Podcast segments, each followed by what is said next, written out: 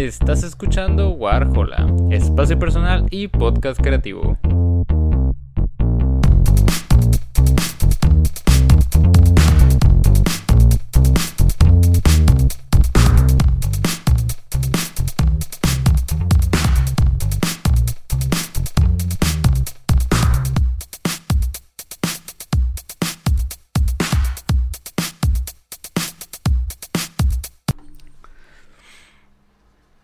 Muy buenas a todos, bienvenidos a un nuevo episodio de Warhola. No quepo en este espacio. Este. Voy a hacer una pequeña intro. Eh, ahorita no estoy viviendo en mi departamento. Y. Pues digamos que este no es mi espacio y me siento eh, bastante apretadito. Pero. Pero sí, aquí estamos, ¿no? Eh, quería quería grabar este episodio, quería aprovechar la estancia aquí en, en, este, en esta habitación que tiene prácticamente nada de eco y se escucha bastante bien, a mi parecer. Y, pues nada, eh, se dio y, aquí estamos. En esta ocasión, como ya pudieron haber visto en el título de este episodio, vamos a estar hablando sobre The Northman, eh, la nueva película del director Robert Eggers, este ya este consolidado director, director de películas como The Witch, y películas como The Lighthouse, eh, películas más orientadas al terror, al cine también más independiente, más indie, por así decirlo.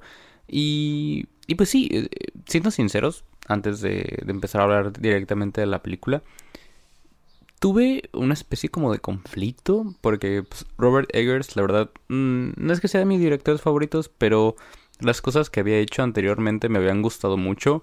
Yo soy muy fan de The Witch, es una película que he visto bastantes veces y y que pues fue como el parteaguas para tanto para el director como para eh, la productora A24 para empezar a abrir como este nuevo este cine de terror que ahorita pues ya tenemos un poquito más consolidado The Lighthouse no me encantó, pero no, o sea, reconozco que es una película bastante buena, pero no es tanto mi estilo. Siento que sí es una película un poquito más densa que The Witch. Y, y, y aunque como digo, no me encantó, pues no tuve ningún problema con ella. Entiendo su, su calidad, entiendo su punto, pero pues no es tanto eh, un estilo de película que a mí me gustaría ver, ¿no? Y, y pues bueno, posterior a The Lighthouse, Robert Eggers lleva muchos años trabajando con Anya Taylor Joy este remake de Nosferatu, esta, esta obra ya de culto sobre el cine de vampiros. Y, y de verdad que llevo muchísimos años esperando ese proyecto, o sea, ese remake de Nosferatu de Robert Eggers lleva fácil unos tres años en, en producción, lleva muchísimo tiempo. Y, y cuando terminó pues de, de filmarse y de hacerse de Lighthouse, eh, Robert Eggers pues le dio eh, prioridad a lo que fue el proyecto de Northman, esta, esta odisea, esta épica nórdica. Y pues la verdad sí estaba un poquito molesto porque eh, pues sé la calidad del director y esperaba, espero aún todavía con ansias este proyecto de Nosferatu. Este, principalmente porque yo creo que es de mis adaptaciones de vampiros favoritas. Visualmente me gusta mucho el diseño de Nosferatu y que también es algo que, que me atrapó mucho cuando leí Salem Slot de Stephen King. Entonces, pues no sabía muy bien qué esperar, digamos que ya tenía como un rencor guardado hacia esta película, este, no muy fundamentado, pero, pero sí, pero ya cuando empezaron a, a, a saberse datos de la película, tanto del cast como de la historia, pues sí empezó a haber un interés de mi parte, principalmente yo creo que cuando, cuando me enteré que tanto Anya Taylor-Joy como Bjork iban a estar participando en esta película, pues fue como, bueno, eh, a ver qué sale, ¿no? Y pues también me, me fue bastante interesante el saber que esta es la primera película de Robert Eggers ya con un presupuesto más grande. No estoy muy seguro de qué productora eh, hizo esta película, la verdad les mentiría si les dijera, pero pues ya es, este, es la llegada de, Robert Eggers, un director más indie al mundo del mainstream, ¿no? Entonces también ese, ese, ese punto era bastante interesante, ¿no? Ver como un director que creció con con un presupuesto más bajo, con una producción como más limitada, pues ya tiene tanto un presupuesto muchísimo más grande como unas expectativas muchísimo más altas, ¿no? Porque también pues pasar de A24 a, a una productora ya de blockbusters, pues, pues se nota, ¿no? Tanto en la publicidad como en todo lo que se ha manejado alrededor de la película. Entonces, pues sí. Y eh, tuve la oportunidad de verla hace unos días con unos amigos y me gustó demasiado, tanto que la vi dos veces el mismo día, que eso es algo que yo realmente nunca hago. Aun cuando me gusta mucho una película, no soy de verla varias veces seguidas. Pero, pero creo que valía la pena y también me dio mucha perspectiva de muchas cosas que no noté la, la primera vez que la vi, ¿no? Y pues bueno, ya vamos a entrar de lleno a hablar sobre The Northman. Eh, saben que pues a partir de aquí puede haber spoilers, puede haber este, datos de la película que yo quiera mencionar, que quiera este, utilizar para dar mi punto de vista. Y, pues nada, si no han visto la película, pues pueden ir a regresar. Si les da igual, pues pueden quedarse. Y si ya la vieron, pues igual sirve y también eh, comparten una opinión junto conmigo, ¿no?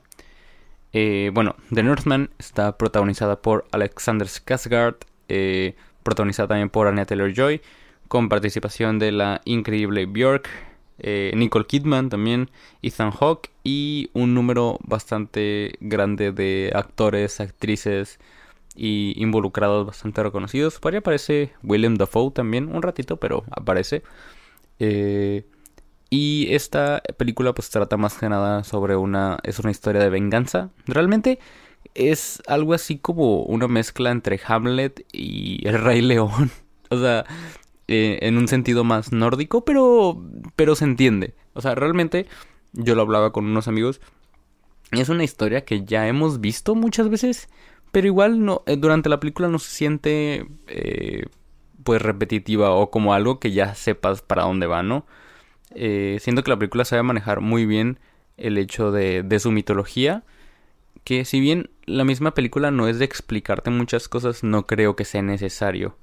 Eh, si bien no deja como cosas a la imaginación, o sea, más bien no es tan directa de, no, pues esto significa esto, esto es esto, eh, sabe manejar muy bien su mitología y nunca se siente como sacada de contexto o, o como fuera del mundo que te están presentando, ¿no? Porque también es una historia bastante realista, es una historia que se siente bastante cruda, bastante apegada a la realidad y cuando empieza a implementar este tipo de de cosas más de ficción, más nórdicas, tanto de Odín como de las brujas, como de las valquirias, pues nunca se siente como exagerado o como algo que no pudiera eh, habitar este mismo mundo que nos están presentando, ¿no? Este también es una historia muy fantasiosa, es una historia, eh, si bien, como digo, es bastante cruda, pues sí también tiene este lado más, más eh, mitológico que, que siento que Robert Eggers sabe manejar de manera increíble, porque es, yo creo que un, un área en la que él ya estaba como más habituado, puesto que, por ejemplo, The Witch, pues es una película con muchísima mitología y, y The Lighthouse pues todavía más, ¿no? Es una película eh, muchísimo más compleja y muchísimo más pesada en cuanto a mitología. Entonces siento que se va a manejar muy bien esto y justamente es donde aquí yo creo que el presupuesto brilla porque eh, hay escenas, hay puestas de cámara, hay encuadres y hay este juegos de edición bastante interesantes que creo que Robert Eggers no hubiera logrado quizás con tanto, con tan poco presupuesto. Y por ejemplo hay, hay, una toma en la que sale el vuelo de las Valquirias. Hay dos veces en las que aparece esa escena, una es al final y otra es casi este, empezando el tercer acto, si no me equivoco. Y es increíble visualmente, o sea, creo que vale la pena ver esta película en una pantalla muy muy grande porque eh, se puede aprovechar muy bien tanto los detalles de sonido como la calidad visual de la película y lo que puede ofrecer, este, pues sí, visualmente hablando, ¿no? Eh, me pareció también muy interesante las actuaciones, si bien eh, la película yo creo que se sustenta mucho de, de, pues de lo que estamos viendo en pantalla, como digo, eh, no hay mucho recurso de música, lo que se usa es realmente muy poquito y muy preciso, es como eh, suceden solamente en, ocasiones muy precisas y muy exactas. Y, todo lo demás, pues realmente recae en, el, en los hombros de los actores, de las actrices. Y creo que tanto Alexander Skarsgård como Anna Taylor Joy. Y, y sobre todo también, yo creo que Cleese Bank, que realmente yo no lo ubicaba de ninguna otra película, hacen un trabajo bastante bueno y bastante, pues bastante crudo, ¿saben? O sea, Este, yo creo que yo lo dije de chiste mientras este esperaba volver a entrar a ver la película, que era como algo así como gritos la película, porque ahí hay demasiada fuerza en las interpretaciones y de parte de todos, o sea, independientemente de del papel que les toca interpretar, siento que todos estuvieron enojados la mayor parte de la película y, es muy interesante ver eso. Eh, se ve que hubo mucha exigencia físicamente para muchos de los actores, pero aún así no es un punto que resalte por sobre su actuación, ¿no? Eh, creo que eh, hay un equilibrio bastante bueno entre, entre su desempeño actoral y su desempeño pues físico, este más cinético, vaya. Entonces está, está bastante bien, bastante bien eso. Y aquí voy a mencionar un problema que yo tuve la primera vez que la vi que fue que siento que, más bien, que siento que fue un problema más que nada de la publicidad de la película. Que fue que yo pensé que la película iba a ser como una épica, como algo así como, como Gladiador, como Corazón Valiente, no sé. Como más esta historia de venganza enorme, más, pues sí, más, más nórdica, más de la época. Y, y la película al final lo sustenta, porque se explica mucho que, que el tío de Hamlet pues este pierde su reino y se muda como a alguna especie de isla junto con eh, la mamá de Hamlet, sus hijos y tal, ¿no? Entonces, o sea, la película lo, explica tal cual.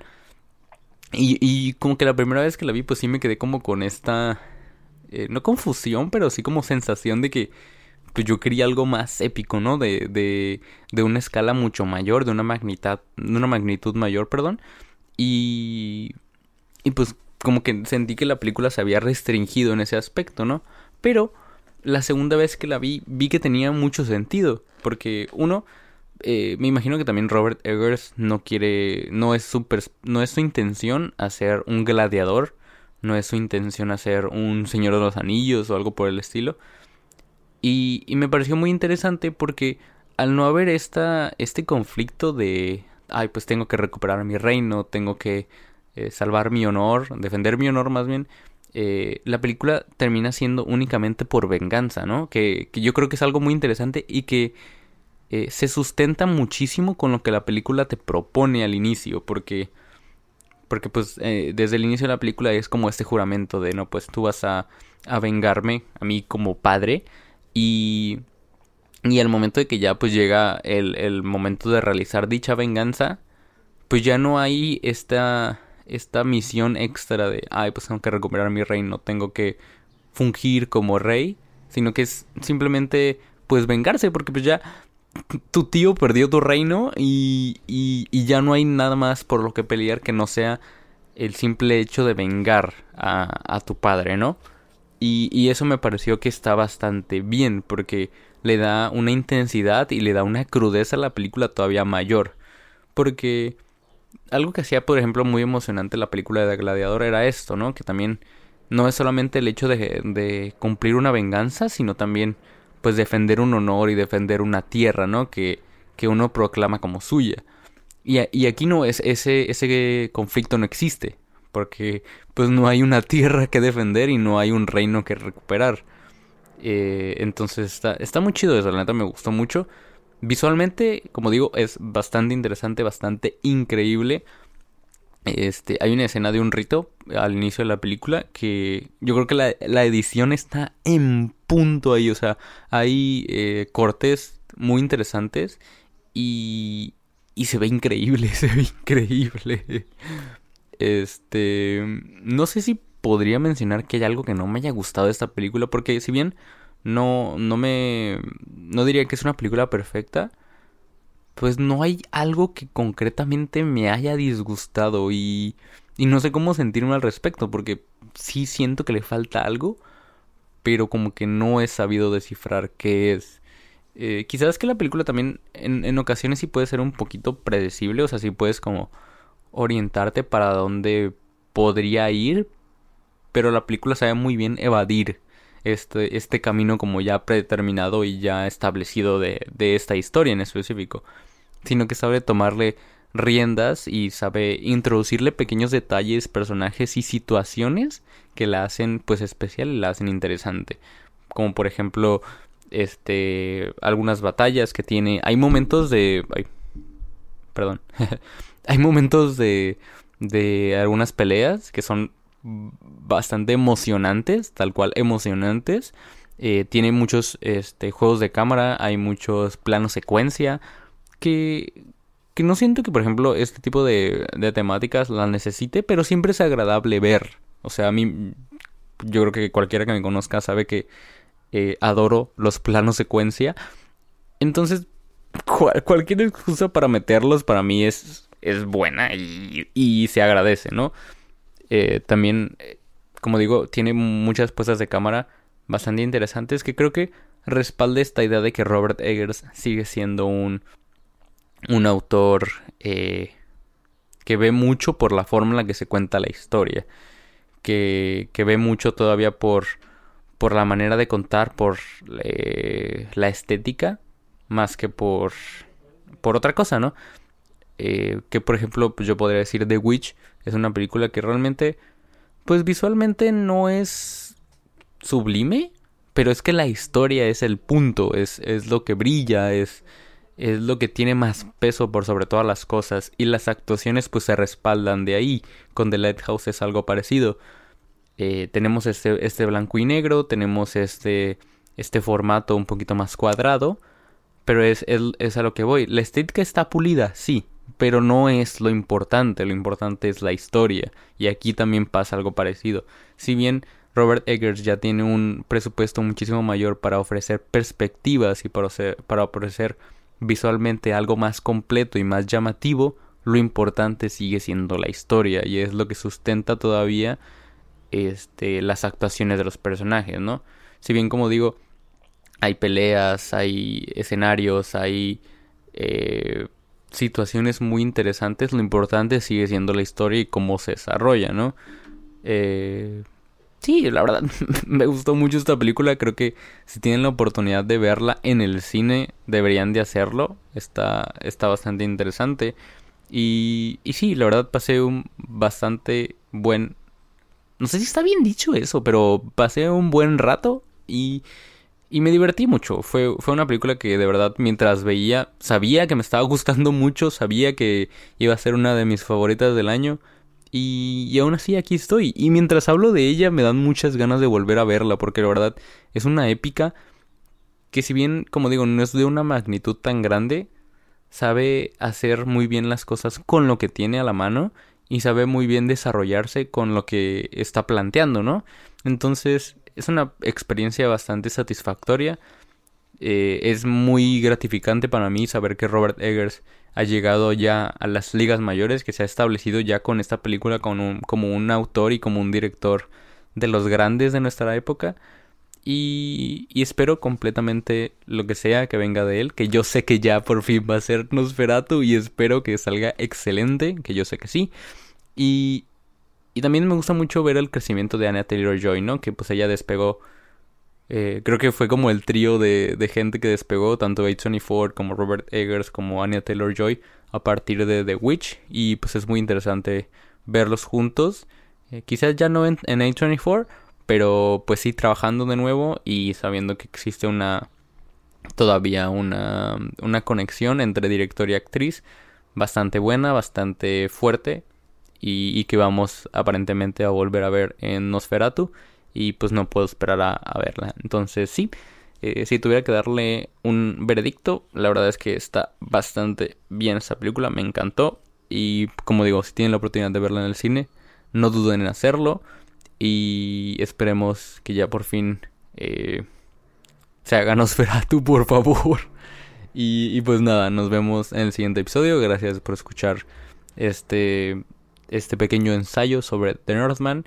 Y pues nada, un saludo y nos vemos en el siguiente episodio de Warhola. Bye bye. Bye.